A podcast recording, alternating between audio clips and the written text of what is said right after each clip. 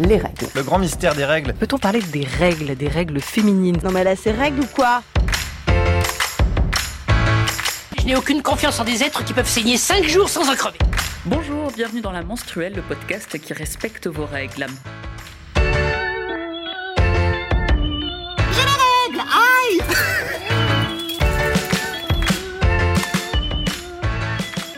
Je suis Lisa et aujourd'hui nous allons parler de ménopause. C'est un sujet que nous avons déjà abordé, c'était notre épisode numéro 12, il date de juillet 2019 et en même temps nous avions sorti un épisode hors série sur le spectacle Ménopause qui se jouait au théâtre de la Madeleine. Nous avions rencontré des comédiennes Marianne Vig et Christine Candian qui jouaient dans ce spectacle et nous avions aussi eu le témoignage de Martine, la maman de Audrey. Tout ça c'était il y a environ un an et demi, rendez-vous compte c'était avant la pandémie, c'était quand les théâtres étaient encore ouverts et qu'on se retrouvait sur les terrasses des cafés.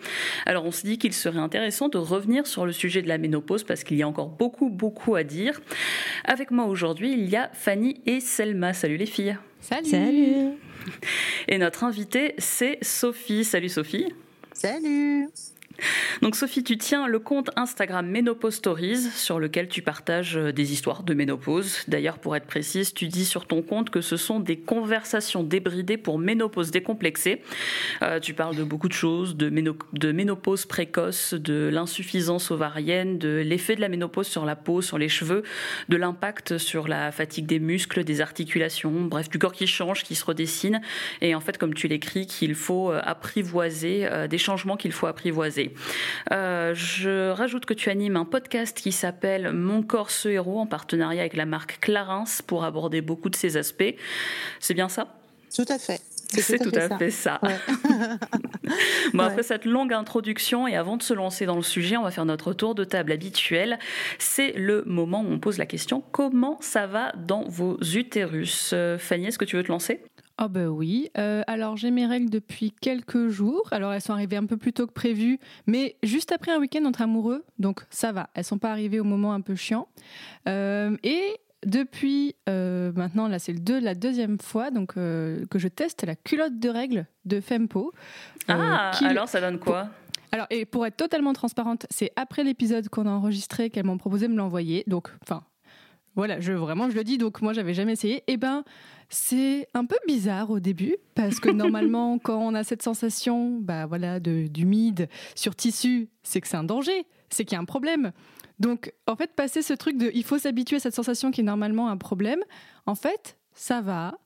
Euh, et du coup j'essaie de l'utiliser un jour sur deux pour la laver entre temps et la laisser euh, bien s'aérer, se sécher. Et euh, je trouve que c'est pas mal parce que, bon, alors, euh, je vais raconter un truc un peu intime, c'est que je pense que j'ai des petits soucis euh, intimes à cause des protections. Alors moi, j'utilise plutôt des serviettes normalement. Et en fait, je crois que ça me, clairement, alors attention, ça me donne des démangeaisons. Voilà, miam miam, hein, j'espère que vous écoutez pas ça en mangeant. mais du coup, j'espère en fait que avoir ces, ces, nouvelles protections m'aideront à moins avoir ce petit problème-là qui me donne bien des soucis au quotidien. Euh, donc je suis contente de tester une culotte de règles. Pour l'instant j'aime bien et je pense que peut-être d'ici un ou deux mois, ben, je vais m'en acheter une ou deux de plus pour pouvoir euh, alterner quand, j'ai mes règles. Mais euh, bon, voilà, voilà, c'était le moment. Fanny essaie de résoudre ses problèmes comme elle peut. mais sinon, déjà ça va juste, je suis fatiguée à cause des règles, mais pas trop de douleur. C'est déjà ça. Bon, c'est déjà ça, mais en espérant que ça puisse, que ça puisse aider, mais sinon surtout qu'on te trouvera une réponse un jour, ce serait bien. Voilà. Euh, Selma, comment ça va dans ton utérus Alors moi, ça va super bien parce que je ah. suis euh, sur ma première semaine d'après les règles, tu sais, quand on a re de l'énergie, que tout ah va bien, c'est bon, on s'est passé, le plus dur est passé. On est euh, sur un nouveau cycle, un nouveau mois, tout va bien. En plus, je suis super contente parce que, euh, en fait, j'ai changé de euh, mission il y a déjà trois mois et donc j'ai fait deux SPM sur cette nouvelle mission. Et en vrai. De mission au boulot, hein, on précise, tu parles de ton travail là. Ouais, c'est ça, c'est ça, de boulot. pardon, je précise, de mission au boulot. Et en fait, je me suis rendu compte que j'avais un SPM beaucoup moins violent maintenant que je suis dans une mission où je suis contente et où je suis pas en train de hmm. m'ennuyer et d'être mal dans ma peau. Ben, bizarrement, mon SPM est moins violent. Donc voilà, un petit mystère résolu. Donc ça va. Ah, que des bonnes nouvelles alors. Sophie, comment ça va toi? Bah moi c'est calme. Hein. Euh, là, non, moi, je suis encore en périménopause. hein. Je, je suis pas encore euh, complètement ménopausée, mais là, c'est tout à fait calme depuis, euh, je dirais, deux mois et demi. Donc, il se passe rien, j'ai envie de dire.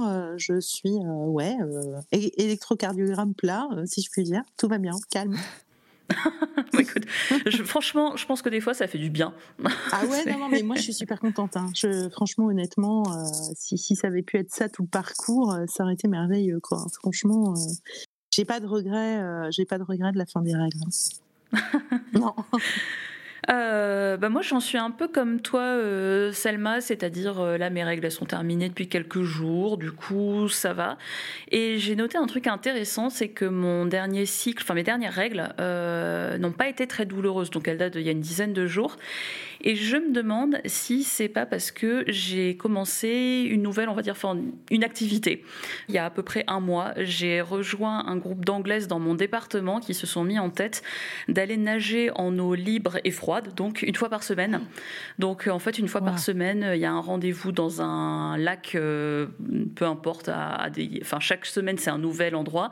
Donc ça permet de découvrir un petit peu des coins du département et à chaque fois en fait on se baigne. Alors on se baigne pas longtemps parce que l'eau généralement elle est à 5 degrés, mais on se baigne quand même et euh, non seulement c'est plutôt marrant parce que euh, au début quand il faut euh, mettre les pieds dans une eau à 5 degrés, on se demande vraiment pourquoi est-ce qu'on est là.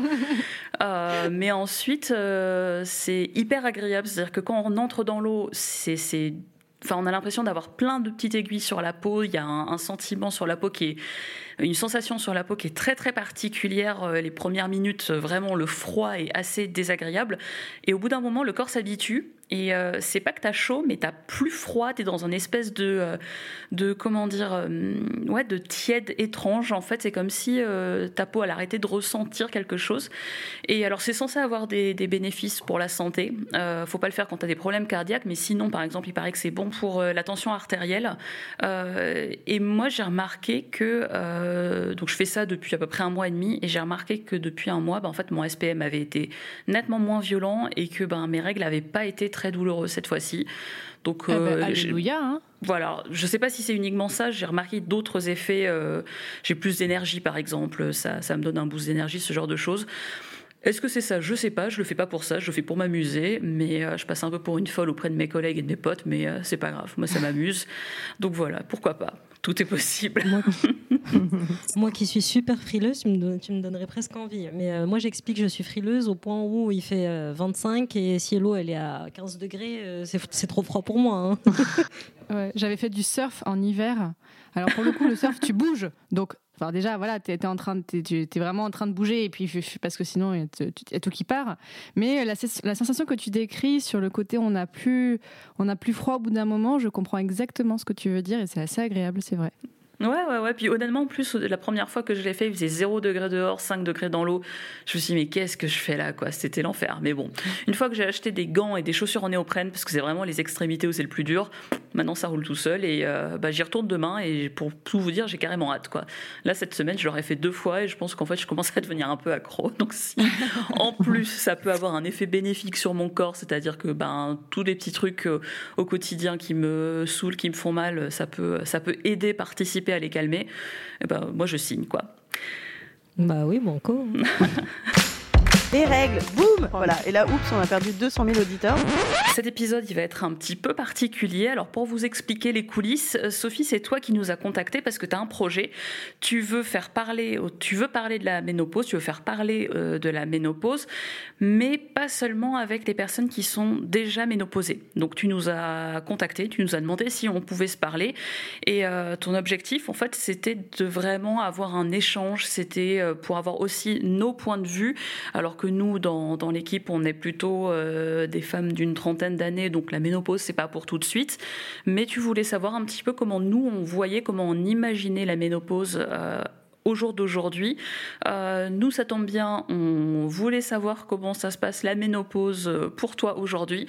Donc, en gros, on va pas être les seuls à poser des questions, contrairement à d'habitude. Toi aussi, tu vas nous, nous interroger. On s'est dit que cet, cet échange serait intéressant. Et c'est pour ça qu'on a décidé d'en faire un épisode du podcast. Donc, avant euh, de se lancer, Sophie, est-ce que tu peux nous expliquer un petit peu comment t'en es venue à créer ton compte Ménopause Stories? Alors en fait, moi j'ai eu un, un souci de santé euh, donc il y a cinq ans maintenant.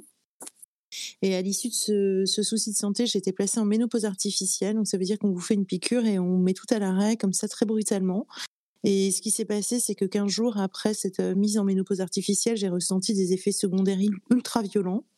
Et c'est à ce moment-là que je me suis rendu compte, en fait, que je n'avais aucun imaginaire sur la ménopause. Alors, évidemment, j'avais l'âge euh, où ça, normalement, aurait dû, euh, ça aurait pu arriver, hein, parce que j'avais 47 ans à ce moment-là. Donc, j'ai envie de dire pourquoi pas, j'approchais quand même du truc. Mais dans ma tête, j'en étais carrément pas là. Et surtout, j'avais aucun imaginaire. Donc, quand je me suis retrouvée avec tous ces effets, déjà, je n'ai pas compris la violence du truc.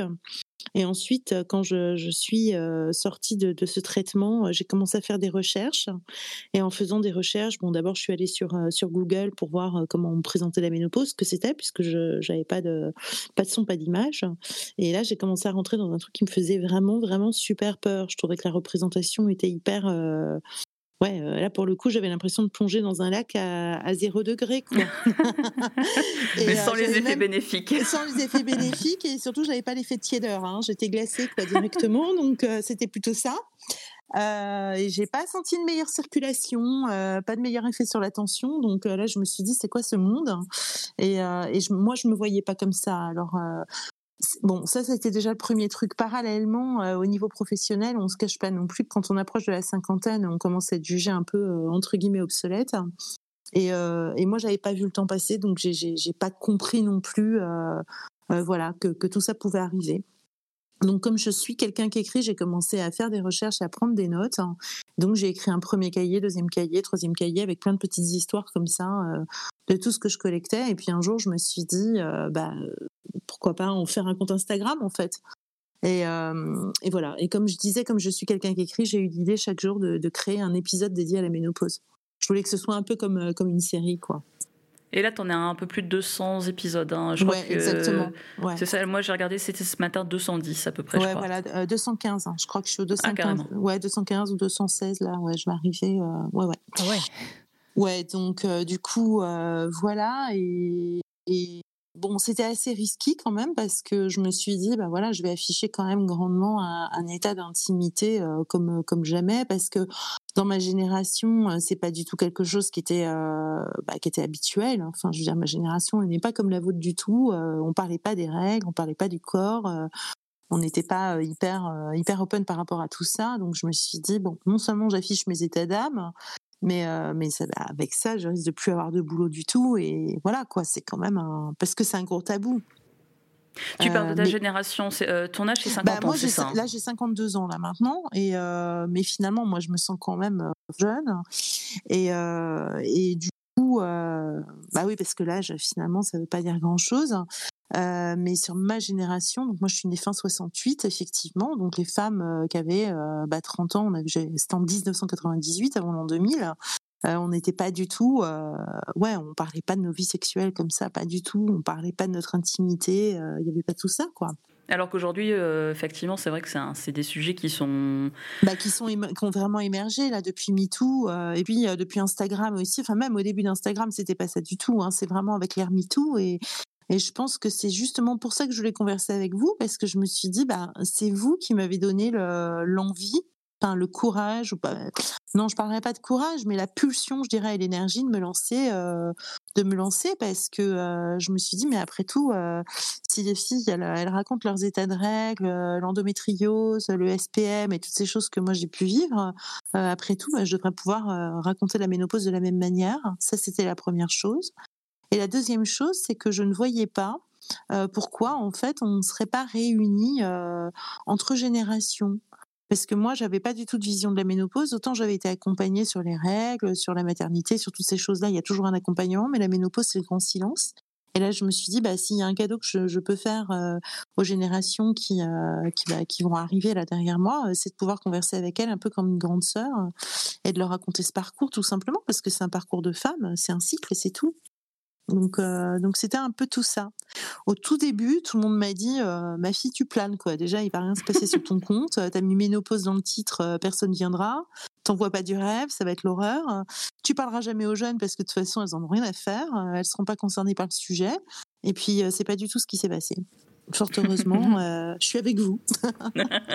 mais voilà. Ouais, écoute, mais moi je t'écoute parler et en fait j'étais en train de me dire, mais en, en plus c'est vrai, j'ai très peu d'informations sur la ménopause, à part euh, la vision que j'ai eue euh, de ma mère qui est, qui est, passée par là, mais j'ai zéro information. Donc bah, le jour où ça va arriver, le jour où ça va arriver, je vais juste être prise par surprise. Donc oui, effectivement, libérons la parole aussi là-dessus, puisqu'on a réussi à libérer la parole sur les règles, ben ça va avec. Mais surtout qu'en plus, je suis tombée sur un chiffre en faisant un petit peu des recherches sur, sur la ménopause. Euh, alors, je sais pas pourquoi ça aurait dû être évident parce que finalement euh, c'est du calcul mental, mais j'avais jamais fait la démarche de, réfléchir comme ça. Mais si on part du principe que la ménopause arrive autour de 50 ans, que on commence nos règles, euh, allez, on va dire entre 10 et 15 ans selon, selon les personnes. Ça fait allez, une quarantaine d'années, on va dire, euh, de règles. Or, euh, à 50 ans, en Occident, l'espérance de vie d'une femme, enfin, on a encore 35 bonnes années devant nous, en fait. Minimum, hein, minimum. Minimum. C'est-à-dire qu'on aura passé quasiment autant de temps réglé, quasiment que ménopausé. C'est fou mais que ça n'existe même pas dans notre inconscient, quoi. Non, mais même plus, parce que si tu calcules bien, là, tu comptes le temps où tu es réglé, parce que moi, j'ai fait le même, euh, le même chiffrage que toi. Mais ce qui est vrai, c'est que tu comptes pas le temps de l'enfance. Donc, si tu rajoutes le temps de l'enfance, tu n'as pas été réglé au temps où tu vas devenir ménopausé, bah, même en, tu vois, le, le temps est beaucoup plus long sans tes règles, quelque part. Ça, c'est le premier chiffre. Et le deuxième chiffre, moi, qui m'a vraiment alerté, c'est qu'en fait, aujourd'hui en France, on est une femme sur deux à, euh, avoir plus de 50 ans. Et on est 14 500 000, ou 14 495, un truc comme ça. Enfin, il y en a qui disent 11 millions, d'autres 14 500, mais je crois que les derniers chiffres de l'INSEE, c'est ça, 14 500 000 femmes à être ménopausées. Je ne sais pas si vous vous imaginez ce que ça représente un paquet ah de gens, quoi. C'est quand même énorme. En fait, on fait disparaître une moitié de la vie des femmes et puis un quart de la population, enfin, comme ça, si on calcule. Exactement. Exactement. Et moi, je me suis dit, euh, il y avait vraiment un, comme une sorte de, je, veux dire, d'alerte quoi à l'intérieur de moi, où je me suis dit, non, mais non seulement pour moi, c'est pas possible, mais je veux pas que ce soit possible pour vous surtout. Enfin, je veux dire qu'à un moment donné, euh, vous ne devez pas avoir peur euh, de, de, ce que vous allez devenir plus tard parce que déjà c'est génial si vous arrivez à avoir 50, 52 ans, 55 ans, 60 ans, c'est que vous êtes arrivé jusque là, c'est top parce que c'est pas le cas de tout le monde. Et ça c'est le truc quand même. C'est en fait on nous met sur un truc de perte alors qu'en fait plus on vieillit plus on gagne. Puis la deuxième chose c'est que c'est juste une étape supplémentaire de la vie d'une femme et, je me suis dit non, moi je suis complètement pétrifiée parce que je n'ai pas d'image. Quand t'as pas d'image, en fait, forcément, bah, tu t'imagines n'importe quoi, ou alors tu as évidemment tout ce, que, tout ce qui t'a été véhiculé et tout ce que les gens vont te montrer, parce que l'image de la ménopause, c'est ce que les gens te renvoient sur toi, en fait, en réalité. Hein. Mais l'image de la ménopause aujourd'hui, c'est que tu es périmée, en fait, en gros, quoi, concrètement. Ah, bah oui, tu es plus que périmée. Euh, oui, tu, bah, juste, tu rentres au couvent, puis c'est ciao, bye, quoi. Euh, bon, et puis. En fait, c'est c'est soit on n'a pas de représentation, soit la seule représentation qui existe est complètement négative. Donc on se dit qu'une fois passé 50 ans et qu'on a sa ménopause, on ne sert plus à rien, on n'existe plus. Alors on se cache. T'as ça et puis t'as autre chose, moi que j'ai remarqué euh, à partir du moment justement où je suis rentrée sur Google et après que j'ai observé en permanence, c'est qu'elle est toujours observée sous le prisme du symptôme. Alors vous-même, si vous allez parler avec votre mère, etc., vous allez voir, elle va vous raconter les symptômes, la bouffée de chaleur, euh, les sueurs nocturnes. En général, d'ailleurs, on me demande ah, comment tu as su que tu étais en ménopause et qu'est-ce qui s'est passé? Mais la ménopause, c'est pas que ça. Euh, la ménopause, justement, comme tu commences à ne plus être représenté, tu commences à, à sentir que tu n'intéresses plus personne, que tu es plus visible, bah, c'est aussi un grand, grand parcours euh, spirituel, enfin psychologique, voire spirituel après derrière. Qu'est-ce que tu fais? Il y a une fonction qui s'arrête, c'est vrai, mais du coup, de cette fonction qui s'arrête va, va, va venir une, une nouvelle créativité. Qu'est-ce que tu fais de cette fonction? Qu'est-ce que tu en as fait pendant toute ta vie? Est-ce que tu es OK avec ça? Tu regardes le panorama et qu'est-ce que tu vas devenir et quelle femme tu, vas incarner maintenant? C'est la vraie, la vraie grande question. Mais en fait, tu vois, depuis qu'on a eu notre discussion, donc euh, en fait, on s'est appelé il y a à peu près deux semaines avant d'enregistrer cet épisode, euh, et tu m'avais expliqué la démarche, etc. Et du coup, moi, ça fait deux semaines que je cogite un peu et que je me pose la question de euh, comment je vois la ménopause. Et c'est clair qu'au début, la ménopause, je le voyais avant tout sous le prisme des symptômes. Enfin, pour moi, concrètement, ménopause égale bouffée de chaleur. Je pense que vraiment, euh, de manière assez, euh, assez basique, c'était, euh, bon voilà, tu n'auras plus tes règles, youpi, tu auras des bouffées de chaleur, et merde. C'était un, petit peu, un petit peu ça. Et en fait, plus j'y réfléchis, plus je suis partagée entre le côté, bah, c'est une nouvelle étape, et euh, je ne sais pas comment je vais pouvoir l'appréhender. Je, me réjouis de voir qu'il y a un tabou euh, qui tombe petit à petit. Enfin, par exemple, je suis, je suis euh, tombée sur un, un article qui disait que Michelle Obama a parlé de ses bouffées de chaleur dans son podcast, par exemple. Oui, oui, elle a fait un podcast dédié. Elle a fait un podcast dédié à la ménopause au mois d'août. Aujourd'hui, on en parle et de plus en plus. Et parce que bah, ta génération, Sophie, justement, vous décidez que ben, c'est bon, quoi. Maintenant, il y en a marre. On va arrêter, on va arrêter de rester entre nous considérer que ça c'est des trucs entre guillemets deux femmes qui doivent rester euh, qui doivent rester euh, dans les euh, cuisines quand on papote entre nous et qu'il faut en parler qu'il faut qu'il faut qu'il y ait une discussion sur le sujet. Attends, et je trouve là, ça très là cool. sympa parce que tu dis c'est des discussions de femmes qu'on garde dans la cuisine etc et en fait c'est même pas vrai. Parce que c'est justement perçu tellement comme une honte qu'on n'en parle pas justement. Tu vois? Ah ouais. C'est ça qui est dingue. C'est que c'est la seule oui, chose dont on ne parle pas c'est bien de la Même, ménopause. même entre femmes, même entre femmes, on n'en parle pas en fait. Bah. Non, déjà les règles, on n'en parlait pas en place publique et on parlait ça, on parlait de ça entre femmes, mais euh, la Ah ménopause, il y a même pas de discussion. Non, parce que tu as vraiment l'impression que si tu veux, comme ça fixe un peu le début de la vieillesse dans, dans, dans l'imaginaire, euh, genre limite c'est oh, mon Dieu, t'es ménopausée, c'est comme si, euh, enfin, tu vois, on a peur que ce soit contagieux comme le cancer, quoi, quelque part. C'est c'est aussi con que ça. Hein. Il y a peut-être aussi le côté bah, quand malheureusement la société met en compétition les femmes entre elles Oui. et qu'il faut pas avouer qu'on a la ménopause parce que c'est dire C'est qu'on ça. devient plus vieille que notre copine, donc faut pas le montrer. C'est ça, c'est exactement ça. Voilà. Bah, en fait, ça tout tourne autour du jeunisme de notre société, puisque, en fait, quand on regarde dans les œuvres majeures, euh, les femmes sont castées en ayant euh, quelques années de moins que leur rôle. C'est une femme de 40 ans est jouée par une femme de 30 ans, et ainsi de suite. Donc, de toute façon, euh, la ménopause, elle arrive vers 50 ans, et on considère tout de suite que c'est un symptôme de vieillesse, alors que, bordel, il reste 35 ans de vie, donc t'es pas encore... Bah, T'as encore plein de choses à faire et plein d'énergie. Et donc, il faudrait complètement changer cette vision euh, de la femme doit être éternellement jeune et belle. Et puis, euh, passer euh, ce stade-là, en fait, elle n'existe plus et on l'efface. Elle, doit- elle fait plus vraiment partie de la société. Mais même Voilà. s'il restait pas que 35 ans, c'est même s'il restait que, que quelques années, euh, moi je trouve ça triste de, de, de limiter en fait nos possibles. Alors évidemment, il, y a, un moment, il faut prendre en compte les limites physiques. Euh, L'âge qu'on prend, c'est aussi malheureusement souvent, euh, enfin pas souvent, c'est parfois synonyme de, euh, de problèmes physiques qui vont, qui vont nous limiter. Mais quand il n'y a pas de maladie, quand il n'y a pas quelque chose qui vient nous limiter physiquement, pourquoi est-ce qu'on devrait s'interdire de, de, de continuer à, à faire des projets? Une des femmes, moi, que je trouve les plus inspirantes, que, dont j'ai découvert euh, euh, l'existence quand j'avais une quinzaine d'années, c'est Alexandra David-Neal. Alexandra. David-Neal, ah, elle est incroyable, Incroyable. cette, euh, cette femme. C'est la première femme à avoir mis, la première femme occidentale, pardon, Mhm. c'est important, la première femme occidentale à avoir euh, être entrée dans la ville de Lhasa dans le Tibet, qui à l'époque était euh, une ville interdite aux, aux étrangers, aux occidentaux. Elle a une vie incroyable, elle s'est convertie au bouddhisme, elle a beaucoup beaucoup écrit euh, sur euh, sur le bouddhisme, elle a vécu l'essentiel de sa vie en Asie parce que c'était vraiment là où elle se sentait euh, elle se sentait heureuse et euh, quelques mois avant sa mort, elle était en train de préparer encore un voyage pour repartir euh, pour repartir au Tibet quoi. Donc Tu vois, c'est intéressant ce que tu dis, tu parles du physique. hein. Mais moi, je dirais que c'est même autre chose. C'est le nombre de personnes aussi qui ont pu avoir des accidents, qui sont restées allongées plusieurs mois très jeunes. hein.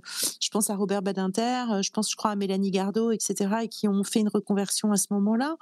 Tu peux très bien considérer que tu peux être allongé, mais tu peux très bien écrire des très belles œuvres, euh, chanter, faire. Aujourd'hui, tu peux tout faire, en fait. Le, le, c'est pas le physique qui doit te stopper. C'est, je pense que c'est si ta tête s'arrête, là, c'est un problème. Mais finalement, le physique, à partir du moment où il ne fait pas tant souffrir, tu peux toujours continuer à créer. Mais il y a y un a- énorme impensé autour de ça. Il y a, Oui. il y a un côté, euh, finalement, on, on, on- on cesse en fait d'être utile. Et euh, je crois que moi, c'est ça qui, euh, qui me dérange dans, dans, dans l'idée de la ménopause euh, telle qu'elle est perçue dans la société aujourd'hui. C'est vraiment ça, c'est le côté, euh, on, on est encore plus réduit à nos corps Oui. qu'avant. C'est-à-dire Oui. que euh, déjà là, euh, avant la ménopause, euh, les femmes, les femmes cis sont énormément ramenées à leur corporalité, à ce qu'on doit faire de nos corps. Enfin, moi, quand je dis que je veux pas d'enfant, une fois sur deux, je, je- que la réaction que j'obtiens, qu'est-ce que j'ai une fois sur deux, deux fois sur trois, c'est les gens qui soulèvent un sourcil et qui me disent tu changeras d'avis. Le fameux t'as encore le temps. Je dis bah ouais, mais j'ai 33 ans en fait. Hein. Je commence à, à, accumuler quelques années de, de, réflexion derrière moi qui sont significatives et, et quand bien même j'aurais encore 10 ou 15 ans pour, pour changer d'avis, euh, c'est irritant de se dire que euh, parce que je suis une femme, on me renvoie toujours l'idée que tu changeras d'avis et un jour tu feras ce pourquoi tu es né, à savoir utiliser ce, cet utérus et, euh, et, en faire sortir quelque chose quoi. Et j'ai l'impression que à la ménopause c'est encore pire. Tu as perdu Alors, ton utilité. C'est pire et c'est pareil parce que là tu soulèves un point super important. C'est que toi, on te sourcille, on te dit voilà, parce que là, tu décides, tu dis je ne veux pas d'enfant. Et là, moi, on sourcille parce que je ne peux plus faire d'enfant globalement, tu vois, ce qui est, ce qui est vraiment mis, je trouve, en parallèle, c'est cette histoire de d'infertilité finalement. Maintenant, toutes les deux, entre guillemets, on est considérées comme stériles.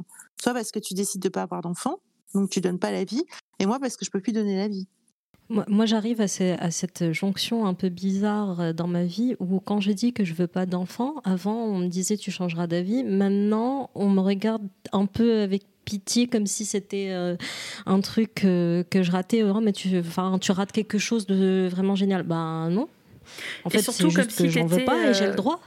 Et, et puis, on... en fait, c'est ça, comme si j'avais un truc de pourri ou que j'étais pas normal ou il y a eu ça. Y a... Oui, parce que normalement, on est fait pour le milieu de la trentaine, tu comme tu es fait pour ça, que tu n'en veux pas, au début tu changes d'avis, mais au bout d'un moment, l'horloge biologique fait dire aux gens que ben, peut-être que tu changeras pas d'avis, que de toute façon il te reste plus beaucoup de temps, donc ils te regardent avec pitié. Mais euh, non. En fait, non, je suis très contente avec mon choix. Euh. Bah, de toute façon, là, c'est là où vous devez, en fait, euh, si, enfin, moi, je regarde maintenant ça du haut de mes 52 ans. Il faut être hyper OK avec ce choix-là parce qu'il y a un moment donné où le choix, il est irréversible, vraiment. Et c'est là où il faut être vraiment super OK et se sentir très très bien avec ce choix pour, pour ne pas regretter ce choix. Moi, pour, euh, pour donner un peu. Enfin, moi, je suis dans l'option où maintenant je fais là, j'en veux pas. Je sais pas si j'en voudrais. En fait, moi, c'est, je j'ai un peu dans l'hésitation de me dire effectivement le côté, bah, il y a un moment où ce sera plus possible ou alors ce sera très très compliqué. Et je dis, mais là, bon, euh, j'ai 28 ans, j'ai encore le temps, bien sûr. Hein.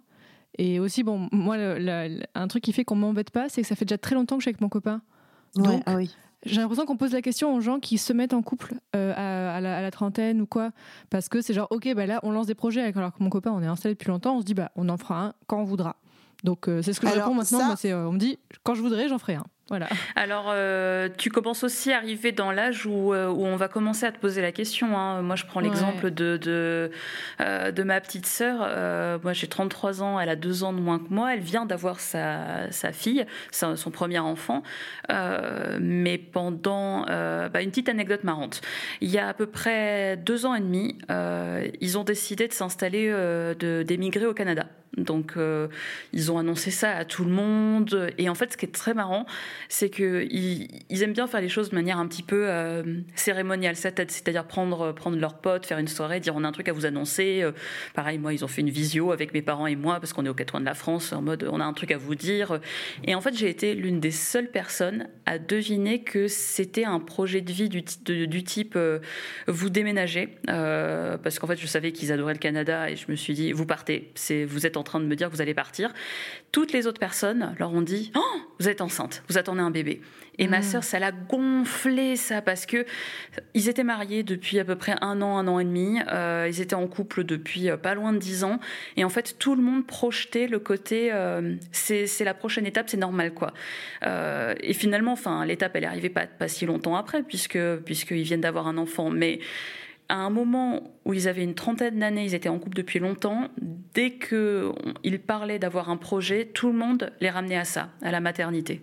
C'est normal. Ça, c'est l'expression que j'utilise beaucoup, en fait, moi, avec des potes. C'est qu'à un moment, tu as l'impression, en tant que femme, d'être un yaourt avec une date de péremption sur la tête. ouais, et en fait, ça. quand tu t'approches de cette date de péremption, tout d'un coup, tout le monde est en train de te poser exactement la même question. Quand est-ce que tu te maries? Quand est-ce que tu es en couple? Et quand est-ce que tu vas avoir un enfant? Et plus, et plus, et plus tu dépasses la trentaine, tu arrives à 30, puis 31, 32, 33, 34, et puis ces questions deviennent de plus en plus fréquentes.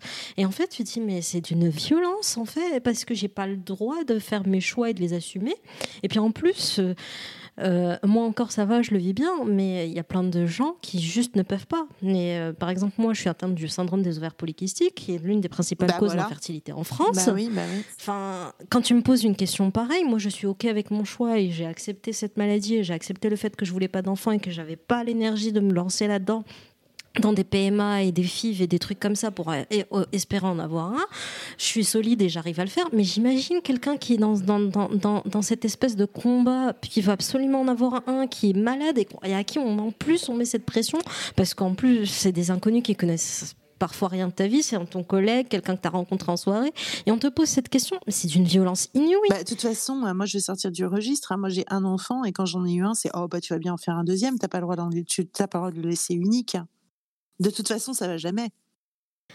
Ben, c'est toute notre vie de femme en fait. On ne gagne jamais. gagne On jamais. est tout le temps perdante. Et là, de toute façon, quand tu arrives à la ménopause, ben oui, là, tu as l'impression de tout perdre, justement. Et euh, alors que tu es à un moment de ta vie où acquis une expérience, une forme de, de sécurité intérieure, parce que tu as fait pas mal de choses déjà. Donc tu te dis, bah ok, je vois où j'ai échoué, où j'ai réussi, tu t'es remise en question, tu as vécu déjà pas mal de trucs. Donc euh, tu peux te lancer sur des projets peut-être même encore plus consistants. Et c'est là où on te dit, euh, ah non, mais en fait, tu es complètement obsolète, tu maîtrises plus rien, donc euh, bah, finalement, tu nous sers pas.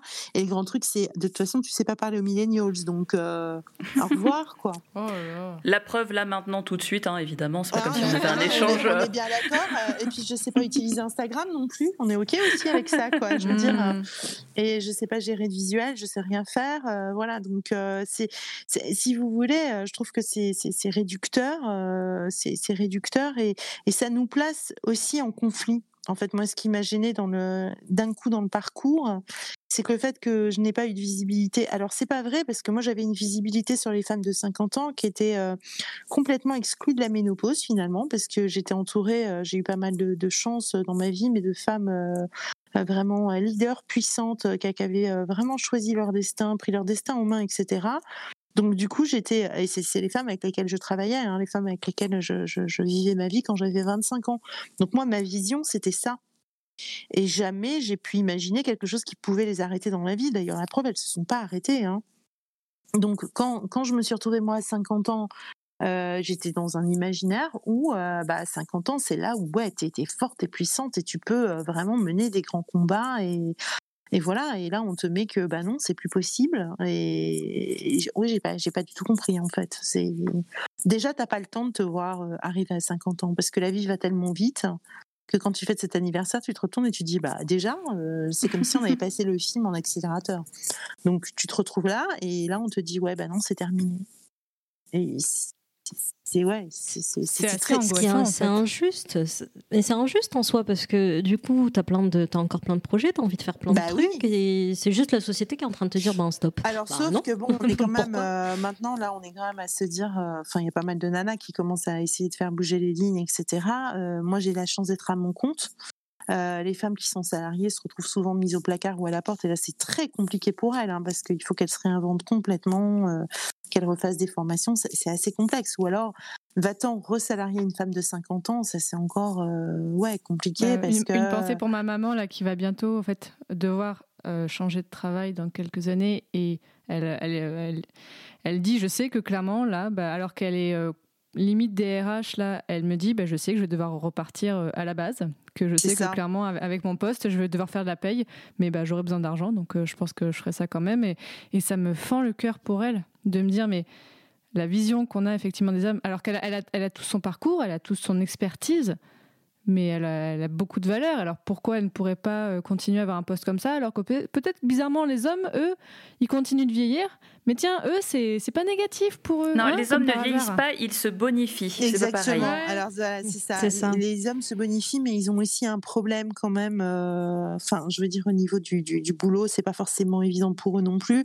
Certes, c'est c'est moins flagrant pour nous, mais quoique moi j'ai pas les chiffres hein, là-dessus, donc je, je suis pas vraiment euh, capable de dire. En ce sens, pour ta maman, euh, moi ce que je lui conseillerais, si elle doit, elle a la sensation déjà qu'elle devra repartir à zéro. Euh, C'est de voir si elle peut déjà commencer à se former à autre chose hein, pour essayer de se lâcher un peu sur deux, euh, deux jobs. Parce que si elle doit recommencer à zéro et qu'elle doit perdre son moral, ça c'est pas le moment. Euh, donc si elle peut recréer une petite activité en auto-entrepreneuriat ou autre derrière pour pouvoir être heureuse, parce qu'au moment de la ménopause aussi, ce qui se passe, c'est qu'on a comme une forme de, de rebirth, quoi, quelque part. On renaît un peu à soi. Et souvent, les femmes reviennent à des, euh, à des, des envies qu'elles avaient quand elles étaient enfants, des passions ou autres. Elles se remettent au piano, euh, elles se mettent à écrire, à peindre, des choses comme ça. C'est marrant parce que j'ai vu ça avec ma maman qui a soudainement décidé euh, deux ans après sa ménopause d'apprendre l'anglais Ouais, parce que voilà. elle avait euh, jamais pris le temps, et donc elle a pris des cours d'anglais. euh, Je l'ai vu repartir prendre des cours d'anglais, refaire des formations, ça, euh, ça. republier des choses. Voilà. euh, Pour, pour info, ma mère est, pro- est prof à l'université et donc elle a recommencé à publier des articles, à, Eh ben, à se former encore plus. C'est ça, c'est ça, parce qu'en fait, je pense que le cycle, puisque là, on est en train de parler d'une menstruelle, euh, comme normalement, on a un rendez-vous tous les mois euh, pendant un certain nombre d'années qui nous occupe tous les mois, tout le temps et tous les jours finalement, parce que tout, on, est, on, est, on est cyclique. À partir du moment où le cycle ça, ouais, c'est notre rythme. À partir du moment où le cycle s'arrête, quelque part, euh, c'est une nouvelle forme d'énergie qui se, qui se met en place. Je pense, moi, je l'analyse comme ça, et je pense que euh, c'est une nouvelle forme de créativité. Donc moi, ce que je vois autour de moi, effectivement, c'est des femmes plutôt euh, plutôt fortes et qui se décident, voilà, soit de, réapprendre une langue, soit même de partir, soit de changer de vie. euh. Alors il y a de plus en plus de personnes aussi qui changent de vie, même au niveau euh, sentimental. Hein carrément et qui changent même carrément qui deviennent qui deviennent enfin des, femmes hétéros qui se mettent avec des nanas etc enfin des vrais changements de vie quoi Mais tu vois, moi, ça me rassure un peu ce que tu, ce que tu dis jusqu'à présent parce que. euh, en réfléchissant à la ménopause, j'arrive que à des conclusions, à des pensées qui sont finalement assez contradictoires. D'un côté, euh, quand on lit des articles aujourd'hui, quand tu tapes ménopause dans Google News, euh, tu tombes sur plein de témoignages de, de personnes qui ont décidé de faire de, de- de cette étape de leur vie justement une étape et pas une fin, et euh, de se réinventer, de se dire bah, c'est c'est une nouvelle page dans le bouquin, quoi, et euh, Oui. voire même un nouveau chapitre. Et en même temps, moi j'avoue qu'en fait, euh, bah, j'ai un petit peu peur, non pas nécessairement de vieillir, mais de la manière dont je vais gérer le regard des autres. Parce qu'en fait, donc moi là j'ai 33 ans aujourd'hui, euh, j'ai passé les 15 dernières années de ma vie à me battre contre moi-même pour m'accepter, pour accepter le fait que ben j'étais pas euh, la jolie fille des magazines qui fait un 34, euh, qui qui est hyper sociable, pour qui c'est facile de connecter avec n'importe qui, euh, qui est la plus cool, qui est la plus machin, qui est la plus tout ce que tu veux. Bref, la nana des, des, magazines, la nana des séries télé, euh, on a une pression énorme en tant que en tant que femme sur les épaules pour euh, pour tout réussir. Et moi, j'ai mis énormément de temps à arriver. à, être plus ou moins en paix avec, avec le fait que je correspondais pas à cet idéal. Mais mais euh, c'est encore un boulot de tous les jours en fait. C'est-à-dire que ben, notamment euh, le SPM va jouer. Euh, les jours où mon SPM est assez, les, jours où mon SPM est assez violent, j'ai beaucoup plus de mal. Enfin, je me sens submergée en fait par ces pensées négatives sur moi-même. Et j'ai un petit peu peur quelque part d'arriver à la ménopause et de pas réussir à entre guillemets capitaliser sur ce travail et de ne de, de pas faire partie de, de, ces femmes qui, euh, qui le vivent bien, de ces personnes qui euh, vont réussir à créer un nouveau chapitre. En fait, j'ai peur de, de me prendre de plein fouet l'image négative qu'on a de la femme qui a vieilli et de pas ça, de pas réussir à le dépasser, quoi. Moi, je vais te rassurer. Euh, alors peut-être que moi j'étais complètement inconsciente et c'est peut-être ça qui m'a aidée parce que je me posais vraiment pas ces questions-là vu que je me vois pas vieillir en fait quelque part. Euh, c'est pas que je suis dans le déni, c'est que je pense que je suis dans la vie plutôt. Donc du coup pour moi l'âge euh, c'est quelque chose qui se marque sur une carte d'identité, mais dans mon cœur. Alors oui, dans le corps, évidemment, je parle du corps et je parle beaucoup du corps, notamment là sur le podcast euh, que j'ai euh, eu l'honneur d'animer pour, pour la marque Clarins, mon corps ce héros. D'ailleurs, c'est vraiment très intéressant parce que là, c'est vu sous le prisme du corps. Le corps bouge, change. Mais n'empêche que ça, ça, ça m'a donné vraiment une vision euh, différente, c'est-à-dire de, de reconnexion à soi. Et là, ce que tu racontes, c'est magnifique parce que tu en es déjà à cette étape où tu as fait le point euh, d'acceptation de toi-même. Et moi, là, aujourd'hui, à 52 ans, j'en arrive à ce point-là aussi de me dire finalement que je ne laisserai à personne le droit de dire euh, si je suis belle ou si je ne le suis pas. Finalement, d'abord, c'est objectif, enfin, c'est subjectif la beauté. Et Oui, ce qui sûr. compte le plus, c'est la façon dont moi je me sens. Et en fait, à ce moment-là, euh, comment dire, euh, tu sais, tu, tu- ta beauté, elle, elle- est plus la même. hein. C'est pas finalement cette beauté, tu sais, avec ce fameux glow, etc. Tout ce qu'on va attendre de nous. Là, c'est une, une beauté radieuse, hein, je dirais. Moi, ce que je veux, c'est être euh, vraiment euh, bien dans ma vie et correspondre à, à la personne que, que je suis, en fait. Tu sais, c'est vraiment relier tous les wagons. De la petite fille à la femme, à la, à la femme qui, euh, qui est en devenir.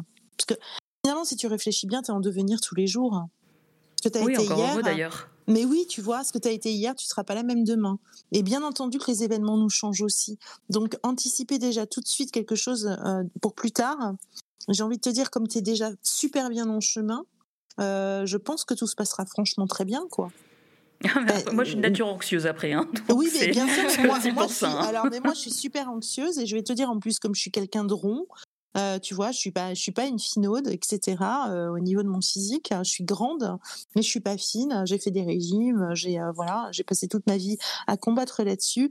C'est pareil, j'avais toujours l'impression, et parce que c'était vrai que je correspondais pas aux standards, parce que j'avais des cheveux bruns, très bouclés, alors qu'à mon époque, il fallait être plutôt euh, 1m60, blonde aux yeux bleus, cheveux raides, etc. C'est vrai, moi non plus, je correspondais pas aux standards et c'était compliqué. Là, aujourd'hui, je me dis, quand je vois tout ce que j'ai fait dans ma vie, en fait, j'ai plutôt un regard, et c'est la première fois de ma vie que ça m'arrive, plutôt bienveillant sur ce que j'ai accompli par rapport à toutes les épreuves que j'ai dû dépasser dans ma vie. C'est surtout ça. Je me dis, Et tu penses que c'est la ménopause qui t'a aussi Oui. aidé en fait à Oui. franchir ce pas-là? Ah oui, clairement. Parce Pourquoi? que, bah pourquoi? Parce que tu sais, euh, tu- comme tu dis, tu à une fin de chapitre et tu vas en ouvrir un nouveau. Donc tu sais, c'est comme si euh, tu clôt un épisode et tu regardes la fin de l'épisode en te disant, mais finalement, euh, comment j'ai écrit l'histoire? Comment elle s'est écrite l'histoire et qu'est-ce que j'ai fait moi et qui j'ai été à ce moment-là et comment j'ai réagi? Tu vois, tu, tu te remets en perspective en te disant, euh, déjà, comme on le dit, c'est vrai, on doit cocher pas mal de cases. Donc tu arrives à ce moment-là, tu dis, est-ce que j'ai vraiment coché toutes les cases que, que j'aurais euh, voulu cocher? Est-ce que j'ai suffisamment euh, aimé ou pas aimé ou dit aux gens que je les aimais? Est-ce que, euh, est-ce que j'ai des grands regrets? Euh, Est-ce qu'il y a des choses que j'ai mal faites? Est-ce qu'il y a des choses que j'ai pas dites? Euh, Est-ce que voilà, parce que tu closes ce chapitre. Inéluctablement, tu as un arrêt qui s'inscrit. Donc tu regardes ce que tu as fait. C'est comme si tu étais au-dessus d'une falaise. Je te, prendrais les falaises, la falaise des Trottas. Tu es au-dessus de la falaise et tu regardes, euh, tu vois, tu surplombes et tu regardes ce que tu as fait de ta vie à ce moment-là. Tu as un mi-temps quand même. Donc tu regardes et là, du coup, tu, te regardes et tu trouves des explications auxquelles j'aurais jamais pensé avant, quoi. Et, là, je me suis dit, mais en fait, euh, je crois que par rapport à toutes les cartes qui m'avaient été données à la naissance et tout ce que la vie m'a donné tout le long, euh, bah, finalement, je me suis plutôt bien débrouillée. Mais maintenant, euh, ce qui est sûr, c'est que ça m'a donné une force parce que je défends à quiconque déjà d'oser me dire que ou je suis trop grosse. Alors c'est vrai, hein, la vérité, je devrais perdre quand même 25 kilos, mais ça me regarde moi. Euh, et où je suis pas dans les normes et où je suis pas euh, suffisamment performante, etc. Je me trouve plus. Maintenant, je me je me réfère plus à la performance dans laquelle on m'a toujours euh, canalisée dans ma vie en fait. Là, je veux vraiment être moi-même. Je sais pas si je suis claire. Si, et- Si, très si, clair. c'est très clair. Quelque part, moi, ça me rassure parce que je me dis. Euh, déjà en réfléchissant, je suis- je- je- je- j'aime bien des fois réfléchir sur ma vie et je pense que c'est parce que aussi je fais un travail avec un psy là-dessus.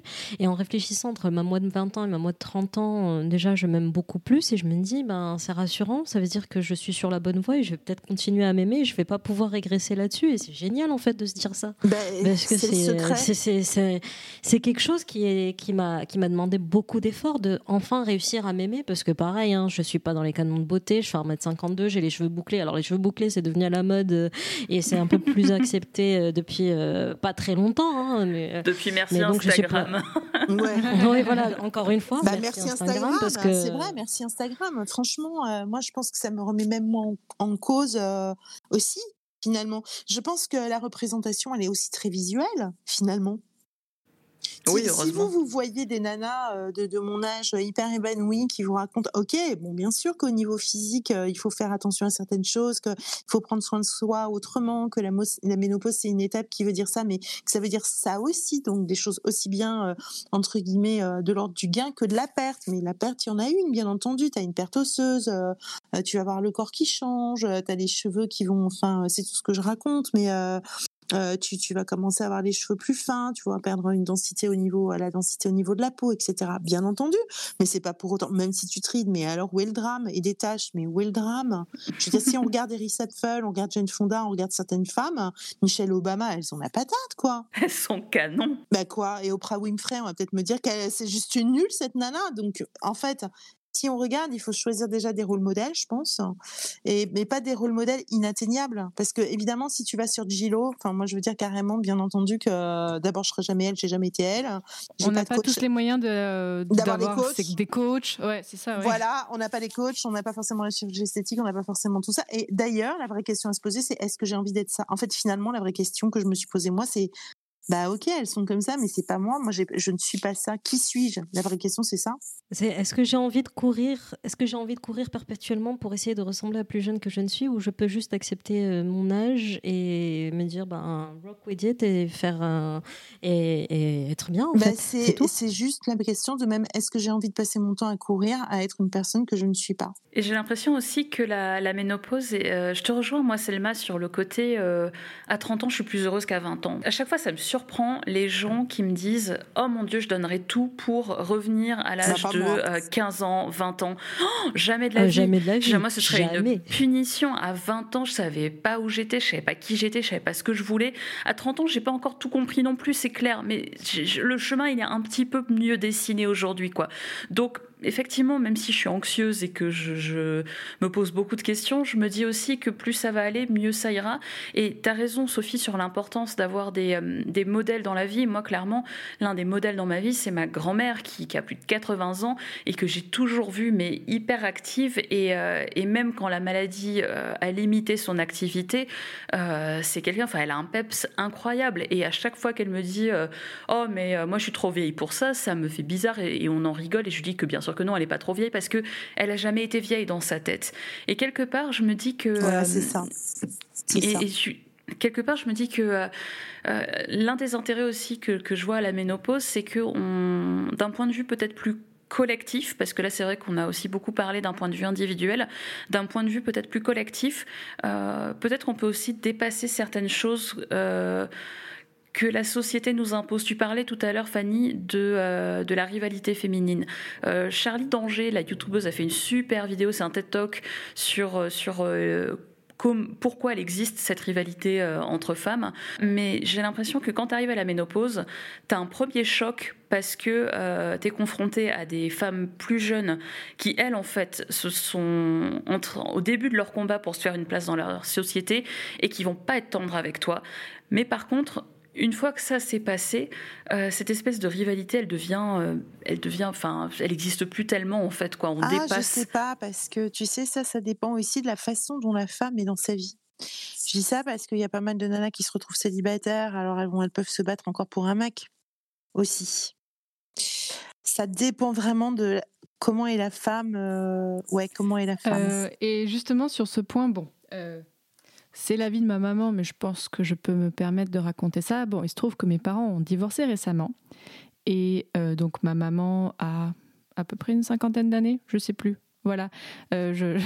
Et en fait, elle m'a dit que elle, un, un truc qu'elle a vu, c'est qu'elle voyait ses copines avoir peur d'elle c'est ça. Parce qu'en la femme qui redevient célibataire, eh ben, elle, va venir me voler mon mec. Et moi, ça voilà. je suis tombée des Sérieux? Ça va pas.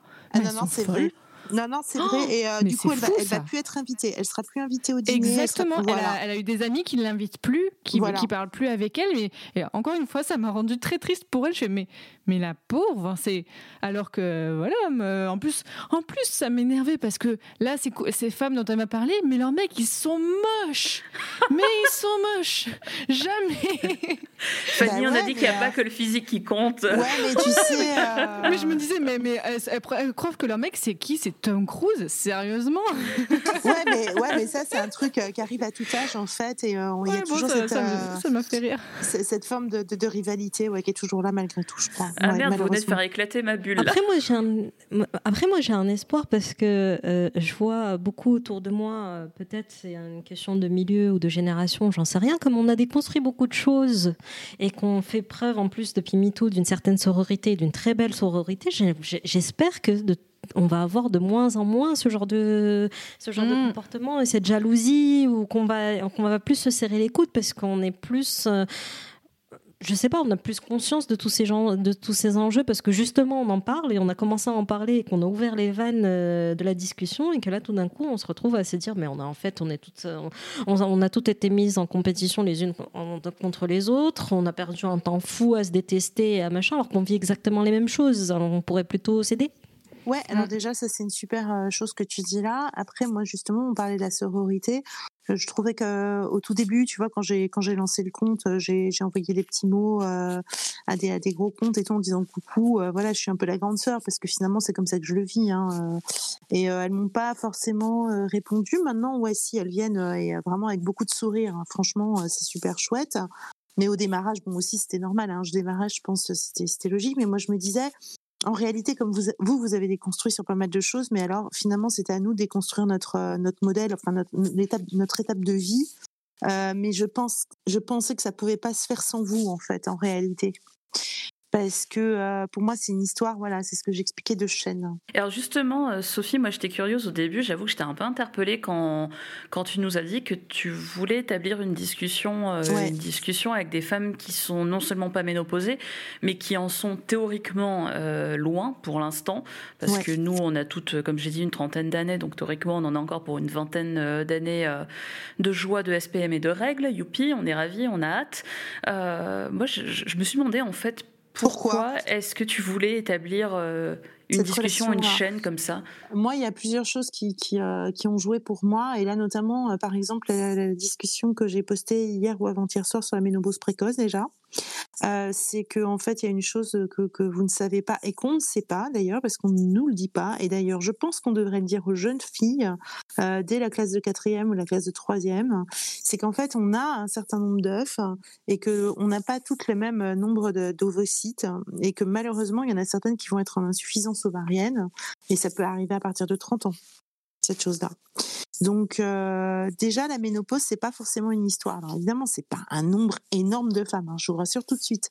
Mais la ménopause c'est pas forcément une histoire entre guillemets de vieille déjà. C'est quelque chose c'est physiologique. hein. Donc ça ça ça c'était important pour moi. La deuxième chose c'est que je me dis je me suis dit en fait que euh, obligatoirement, euh, je me suis replacée moi dans mon contexte, euh, comment j'étais quand j'avais 30 ans et comment était la société quand j'avais 30 ans. Je me replace dans le contexte d'aujourd'hui où je vois une société qui bouge énormément euh, et où même où les lois ont bougé, où il y a le mariage pour tous, il y a vraiment tant de définitions maintenant que je suis obligée de limite d'en faire un petit dictionnaire entre les cis, les binaires, les non-binaires, voilà, tout ce qui se passe au niveau des trans, etc. Je me dis que forcément s'il y a tout ça, la ménopause, la ménopause va forcément évoluer votre vision de la ménopause, de la transformation quelque part, euh, de la transformation, parce que finalement la ménopause c'est quoi? C'est une transformation, c'est la fin d'étape d'une étape pour aller vers une autre. euh, va forcément évoluer aussi. Et donc du coup, je me suis dit que ne pas en parler avec vous, c'était finalement reproduire le schéma que de ce que j'avais reçu moi, et que c'était c'était pas bien de ma part que de ne pas le faire. Ouais. Oui, parce que j'aime beaucoup ce que tu dis, parce que tu dis c'est une étape et c'est une transition. Alors que c'est vrai que moi, les seules représentations que j'ai eues de la ménopause, c'était un peu comme une fin. Et oui, Et donc, c'est la et fin c'est ça, arrêt. c'est- c'est- et ça change tout. Et c'est pas, c'est pas la fin d'un arrêt et on arrête de vivre et on arrête d'exister. C'est C'est la fin de c'est la fin c'est la fin de la fonction reproductrice chez la femme. C'est-à-dire que la fonction ovarienne va s'arrêter et ensuite à partir de là on ne pourra plus reproduire d'enfants. Mais c'est pas pour autant qu'on ne peut pas continuer à, à produire autre chose. Mais c'est vrai qu'on n'en parle pas. On n'en parle pas et on n'y pense pas euh, tant que euh, on est On euh, considéré entre guillemets comme euh, comme jeune. Et mais d'ailleurs, Fanny, Selma, enfin vous là, quand, quand quand on a commencé à parler de, de faire cet épisode, on s'est mis tout à réfléchir un peu à ça. Enfin, je sais pas, vous y pensiez vous avant à la ménopause? Jamais en fait. Bah non. Enfin, si, pour, pour être exact, le- le- ça me- j'y ai pensé quand ma mère a eu la sienne. Parce qu'on en avait discuté et qu'en plus, la pauvre, elle avait des bouffées de chaleur euh, au Maroc euh, euh, en plein été à part 40 degrés. Je mon Dieu, conseille la à personne. et puis, entre-temps, j'ai oublié parce que elle aussi, elle a arrêté d'en parler. Et puis voilà, quoi. Ça n'existe plus. Elle l'a eu, c'est passé. Et elle est passée à autre chose. Et moi aussi. Moi, ça va. Je crois que... Moi, je crois que j'y pense. En fait, c'est que je sais que moi, je... alors, Moi, pour le coup, je, pour, euh, souvent, j'accompagnais ma mère chez des copines. Et elle avait des copines un peu plus âgées. Et je pense que j'en ai souvent entendu parler. Et c'était. Mais alors, c'est pour le côté symptôme, en fait, qu'elles en parlaient. Mais Mhm. c'était plus. Ah, tiens, moi, j'ai commencé à voir ça. Ah, ok. Mhm. Donc, je crois que moi, ça va. J'ai toujours eu ce sujet dans un coin de la tête. euh, et en me disant, peut-être un jour, ça va m'arriver. Mais. euh, mais là, en fait, ouais, c'est maintenant que là, du coup, je suis dans une étape où, enfin, bon, moi, là, ça y est, je commence à avoir, à ne plus être la jeune femme, mais être une femme. Là, on est, je suis- là, je suis vraiment sur cette euh, encore jonction-là. Et je me dis, là, je pense que je pense pas encore à la transformation suivante. Pour l'instant, je me dis, ok, déjà, je vais gérer celle-là. Je verrai plus tard. Mais même si du coup, c'est hyper intéressant de t'entendre Sophie, parce que justement, tu, tu m'aides à, à y penser de façon sereine et pas en mode angoisse. Donc, euh, c'est Bah, hyper déjà, il y a intéressant. ça, et euh, il y a un truc aussi qui est important, parce que là, vous parlez de, de- effectivement de la jeunesse, et ça, c'est super important. C'est qu'il y a un truc qu'on ne sait pas non plus, c'est que la ménopause. Ah, par exemple, moi, quand je quand j'imaginais la ménopause, moi, je vais vous dire pourquoi je me l'imaginais pas, c'est que ma mère, en fait, elle n'a pas été ménopausée parce qu'elle a eu une hystérectomie, et ma grand-mère, c'était pareil. Donc, en fait, j'ai aucun imaginaire. Je sais, j'ai rien vu autour de moi déjà. Donc du coup, euh, pour moi, c'est le truc qui n'existait pas. J'en ai jamais entendu parler. Donc euh, ça, c'est la première chose. Et en fait, moi, je m'imaginais que hop, hop, la ménopause, elle arrivait comme ça, quoi. C'est-à-dire qu'un matin, tu te lèves, t'as plus tes règles c'est fini. C'est comme ça que je m'imaginais le truc. C'est pas comme ça que ça se passe. C'est-à-dire que finalement, rappelez-vous, quand vous êtes enfant et que le corps commence à changer euh, pour que, enfin, pour que les règles puissent arriver, il y a un changement. On commence à avoir les poils qui poussent, on commence à avoir les seins qui poussent, on commence à avoir des choses, et puis on devient femme, on a nos règles, etc. La ménopause, c'est la même chose, c'est-à-dire que c'est un- une décroissance qui se fait, euh, qui peut se faire sur 5 à 7 ans. Donc c'est ce qu'on appelle la préménopause qui se passe autour de la ménopause. Et ça, il faut commencer à, à y réfléchir à partir de 40 ans. Faut la préparer, cette ménopause. Et pourquoi je vous parle de ça? C'est qu'en fait, il, peut y avoir plein de choses. Alors déjà, on commence à avoir des cycles irréguliers, mais aussi on peut avoir alors un SPM hyper amplifié, euh, vraiment, quoi, comme une forme de dépression. Les médecins, comme ils sont pas formés à ça, ils vont essayer de vous foutre sous Prozac. Et en fait, en réalité, c'est pas ça. C'est juste la chute d'hormones. Si vous n'êtes pas alerté sur ce qui se passe dans votre corps, si vous ne comprenez pas ce qui se passe, en fait, vous allez être complètement paumé.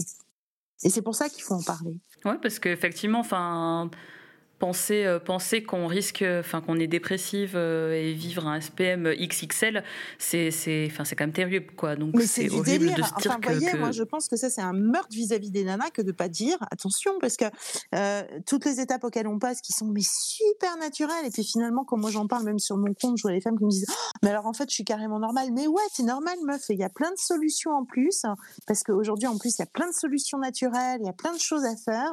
Et déjà, le fait d'en parler, c'est super bien parce qu'on se sent reconnu et on s'entraide ensemble. Et ça, c'est important. Mais moi, je me dis, mais si j'avais su, tout ça avant, mais jamais je me serais sentie toute seule dans la, dans la honte d'ailleurs, parce que j'osais pas en parler à mes copines, parce que je me disais, elles vont me prendre, euh, bah ouais, ça y est, euh, Sophie, elle fait une dépression, euh, ça va carrément pas, la pauvre, faut qu'elle se remue, alors qu'en fait, juste, bah, j'avais une chute hormonale, quoi. Et ce que tu dis sur la honte et le fait de se sentir seul, mais en fait, c'est comme quand on a nos premières règles, quoi. Bah C'est-à-dire oui, que bah oui. Maintenant, le tabou commence un peu à se lever et ce qui fait plaisir, c'est que nous, on voit de plus en plus euh, de jeunes euh, qui ont, euh, ouais, des ados, quoi, qui ont leurs premières règles, qui, qui, commencent, euh, qui commencent ça et qui se sentent moins seuls peut-être parce qu'il y a plus d'informations, mais il y a quand même une majorité de personnes qui savent toujours pas comment ça fonctionne et on reçoit quand même encore régulièrement nous sur euh, sur nos réseaux sociaux des messages euh, de gens qui ont euh, ouais 13 14 ans et qui nous disent bah voilà il se passe ça est-ce que c'est mes premières règles ou pas est-ce que c'est normal est-ce que je suis normale? Et en fait ce que tu dis j'ai l'impression que, que, que c'est que finalement, quand, à chaque fois qu'on doit commencer un chapitre, c'est la même chose. Quoi. Tout On n'a pas l'information et du coup, on se sent seul, on se demande si on est normal. Ouais, exactement. Et t'es tout le temps culpabilisé. C'est du délire total. Et tout le long, hein, moi, je me suis interrogée. Alors, je trouve quand même que le, le parcours des règles, euh, le parcours de la maternité, euh, tout ce parcours de femme est balisé quand même. Franchement, parce que les règles, bon, bah, même si euh, on t'explique pas forcément ce que c'est, tu sais que tu vas avoir des tampons. Enfin bon, maintenant ça a changé, mais à mon époque c'était serviette d'abord et puis les tampons, etc. Tu sais que tu risques de tâcher, mais il y avait pas trop de réponses. Mais il y a bon, il y a des trucs, ça reste quand même très silencieux. Mais voilà, après la maternité, il y a quand même finalement, il y a quand même des petits, d'une certaine manière, déjà, il y a des rituels autour de ce qui t'arrive. Et puis, euh, quand t'accouches, euh, donc ce qui a été mon cas, après, tu reçois la boîte rose, tu as des petits prospectus, tu as des petits machins, tu as des bouquins, euh, c'est hyper magnifié, etc. on te raconte jamais le postpartum, on te, te raconte jamais la suite des couches, on te raconte jamais tout ça. hein. Ça, c'est même pas la peine d'en parler. Donc là, si d'un coup, tu te mets à avoir, euh, pareil, une décroissance d'hormones, parce que finalement, je dirais qu'au moment où tu as la ménopause, c'est comme un SPM euh, amplifié ou euh, enfin pas pour tout le monde hein, mais je veux dire si tu as une chute hormonale elle est relativement euh, similaire à un SPM amplifié ou à un postpartum. C'est une chute hormonale voilà tout simplement. Et ces choses là il faut comprendre ce qui se passe dans ton corps. Faut pouvoir les relier à des épisodes qui te, qui te sont déjà arrivés pour ne pas flipper parce que sinon tu sais pas où t'es parce que c'est le corps qui dirige à ce moment là en fait le corps est plus fort que toi Encore une fois, hein, c'est tellement injuste. Je, je me rends compte qu'en fait, dans toutes les étapes de notre vie de femme, dans notre corps de femme, de tous les trucs naturels qui nous arrivent, on est juste face à du silence. Oui. Silence, silence, Oui, silence, oui, oui. silence.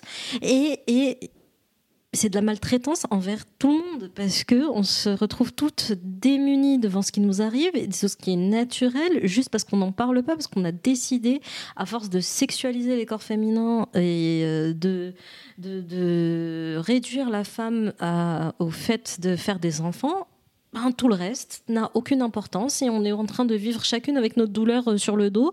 On s'en parle pas, on n'en parle à personne, on a honte et en fait on se rend compte que et on se rend compte qu'on vit toute la même chose. Merde. Enfin, je Bah sais ouais, pas. je suis- justement, je- c'est pour ça que je me, c'est pour ça que je me suis dit finalement, moi je suis un peu plus âgée et puis voilà, donc ça fait un peu plus longtemps que vous que je subis le truc sans m'en être rendu compte d'ailleurs, parce que c'est finalement vous qui m'avez mis un peu les trucs, euh, voilà.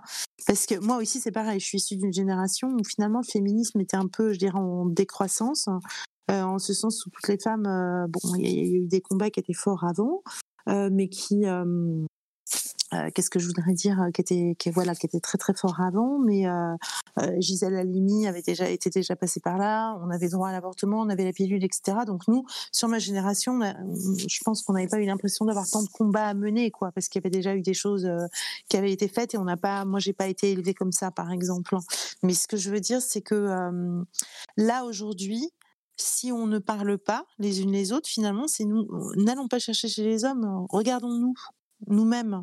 Si moi je ne parle pas, je suis coupable de ne pas vous parler. En fait, c'est ce que j'ai senti, et c'est pour ça que je voulais vraiment parler à une génération plus jeune aussi. Si je ne vous parle pas, je suis coupable de ne pas vous parler, de ne pas transmettre une parole et de ne pas être une grande sœur, une grande sœur responsable. Bah ouais, parce que l'information, c'est le pouvoir. C'est le pouvoir. Alors l'information et euh, le, le fait de, de oui d'être- informé, donc d'être éduqué, euh, de savoir, c'est le pouvoir et de dire, c'est le pouvoir. Je me suis dit moi, ce que je sais maintenant, je veux pas le garder pour moi. C'était vraiment la vocation de Ménopause. Ce que je veux dire, c'est qu'on a toute notre responsabilité. Euh, la, vôtre en tant que jeune, c'est de bien faire le truc, mais de, ne pas avoir peur et en tout cas d'ouvrir la porte à vos grandes sœurs et de tendre la main. Et la mienne, c'est de venir vers vous pour vous dire, ben voilà ce qui, ce qui peut se passer. Enfin, faites attention à vos corps, faites attention à vous maintenant. Trouvez-vous belle, surtout, parce que vous l'êtes de toute façon. Vivez votre vie pleinement dans vos choix comme vous voulez. Mais en revanche, bah, prenez bien soin de vous parce que bah, voilà, il y a des étapes et que vous allez encore en vivre plusieurs. Mais euh, surtout, œuvrer pour ne surtout jamais être enfermé. Voilà, moi, ça, si j'ai un, un vrai message, c'est ça. Ne, ne vous enfermez pas. N'ayez pas peur. Bah, je crois que c'est une super bonne euh, conclusion parce que euh, la discussion est passionnante et euh, je crois qu'on pourrait continuer pendant 4 ou 5 heures sans problème, mais malheureusement, même sur un podcast où on fait un peu ce qu'on veut, on a quand même des timings, donc on commence à, à arriver au bout. On va terminer cet épisode avec les recommandations. On aime bien vous recommander des choses qu'on a lues, qu'on a vues, qu'on a entendues et où on se dit que ce serait cool de le partager. Euh, Fanny, est-ce que tu as une reco? Oui, alors moi j'ai une reco de quelque chose pour se faire du bien ou faire du bien aux autres. Et en plus, c'est quelque chose de plutôt solidaire. Je m'explique. Alors, euh, j'ai une amie qui a un peu du mal à trouver du travail en ce moment. Hein, euh, c'est un petit peu compliqué. Et ben, elle s'est dit, elle aime bien faire de la pâtisserie. Et donc, elle se propose de faire des cookies, du pain d'épices, des gâteaux nantais. Vous lui envoyez des sous et soit elle vous les envoie. Et moi, ce que j'adore du coup, c'est d'envoyer à des gens. Vous voyez, en ce moment, il y a plein de gens qu'on peut pas voir, de sa famille, ses amis, des gens qui vont pas forcément bien. Et ben moi, depuis quelques semaines, quasiment chaque semaine, je commande des cookies pour les gens que j'aime bien. Et franchement, à chaque fois, je suis trop contente et les personnes sont trop contentes et ça fait toujours plaisir de manger des bonnes choses. Euh, donc, je vous mettrai, si vous voulez, le lien euh, vers euh, C'est un compte Twitter pour l'instant, euh, mais donc euh, c'est, elle l'a appelé la Dulce. Alors c'est en plus c'est un peu médiéval et tout ça. hein. Moi, moi j'aime bien ce Ah, truc-là, la Dulce et Shop. et vraiment, ils sont délicieux. Euh, je, je conseille fortement. Eh ben, on espère que vous avez écouté cet épisode à l'heure du goûter, que ça va vous donner envie d'un cookie. Selma, est-ce que tu as une reco? Oui, alors en ce moment, France Culture fait euh, une série de, podcasts sur les chemins de la philosophie avec pour thème le clitoris. Alors le premier épisode est sorti, il est très intéressant, il y en a trois autres qui vont suivre et euh, je vous conseille parce que euh, ben, c'est France Culture et c'est toujours très très très bien fait, toujours très intéressant à écouter. Et j'ajoute qu'en plus des chemins de la philosophie, il y a aussi tout un quatre épisodes pardon de LSD, donc la série Mm. documentaire sur le clitoris aussi à écouter. Et il y a également euh, un LSD, la série documentaire, qui vient de sortir, c'était il y a- au début du mois de mars, justement sur la ménopause. Exactement. euh, Ouais. qui, euh, J'ai commencé à les écouter, et comme d'habitude, ben, c'est c'est brillant. Euh, c'est Ouais, très brillant, intéressant. brillant. Ouais. Sophie, justement, est-ce que tu as quelque chose à recommander, que Alors, tu as moi, lu, que tu as vu? Ouais, un livre, euh, alors Librio 5 euros, donc euh, ça c'est super cool. Euh, Survivre au sexisme ordinaire, analyse et technique de 18 féministes pour le mettre KO.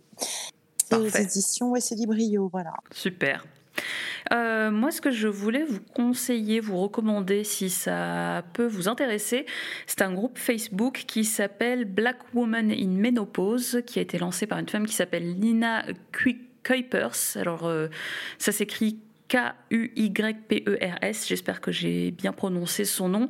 Euh, donc, elle est britannique, donc ça veut dire que le, le groupe Facebook est en anglais. En fait, ce qu'elle dit, c'est que le sujet de la ménopause, très souvent, il est abordé sous l'angle des femmes blanches. Mais oui Et qu'en mais tant que femme noire, ben, qu'en tant que femme noire, en fait, elle n'a pas le même vécu. Et donc, elle, elle a créé ce groupe. Euh, le lien sera dans la description de l'épisode si ça peut vous intéresser ou intéresser quelqu'un de votre entourage pour euh, avoir un autre regard. Une autre précision que je voulais faire, vous le savez, d'habitude, on met un point d'honneur dans nos épisodes à parler de personnes menstruées euh, parce qu'on veut être inclusive et que on le répétera jamais assez. Il n'y a pas que les femmes qui ont leurs règles euh, et euh, voilà, il y a aussi les hommes menstrués, les personnes non binaires et toutes les femmes n'ont pas leurs règles.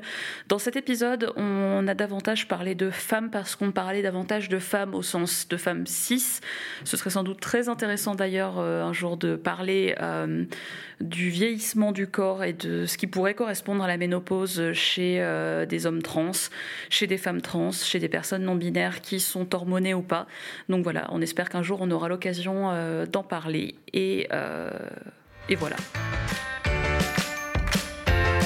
Les règles, excuse-moi, ça concerne tout le monde. Nous voici donc à la fin de cet épisode. Merci beaucoup Sophie pour ces échanges. Euh, merci Selma, Fanny d'avoir euh, été là. Merci à vous tous et vous toutes de nous écouter à chaque fois.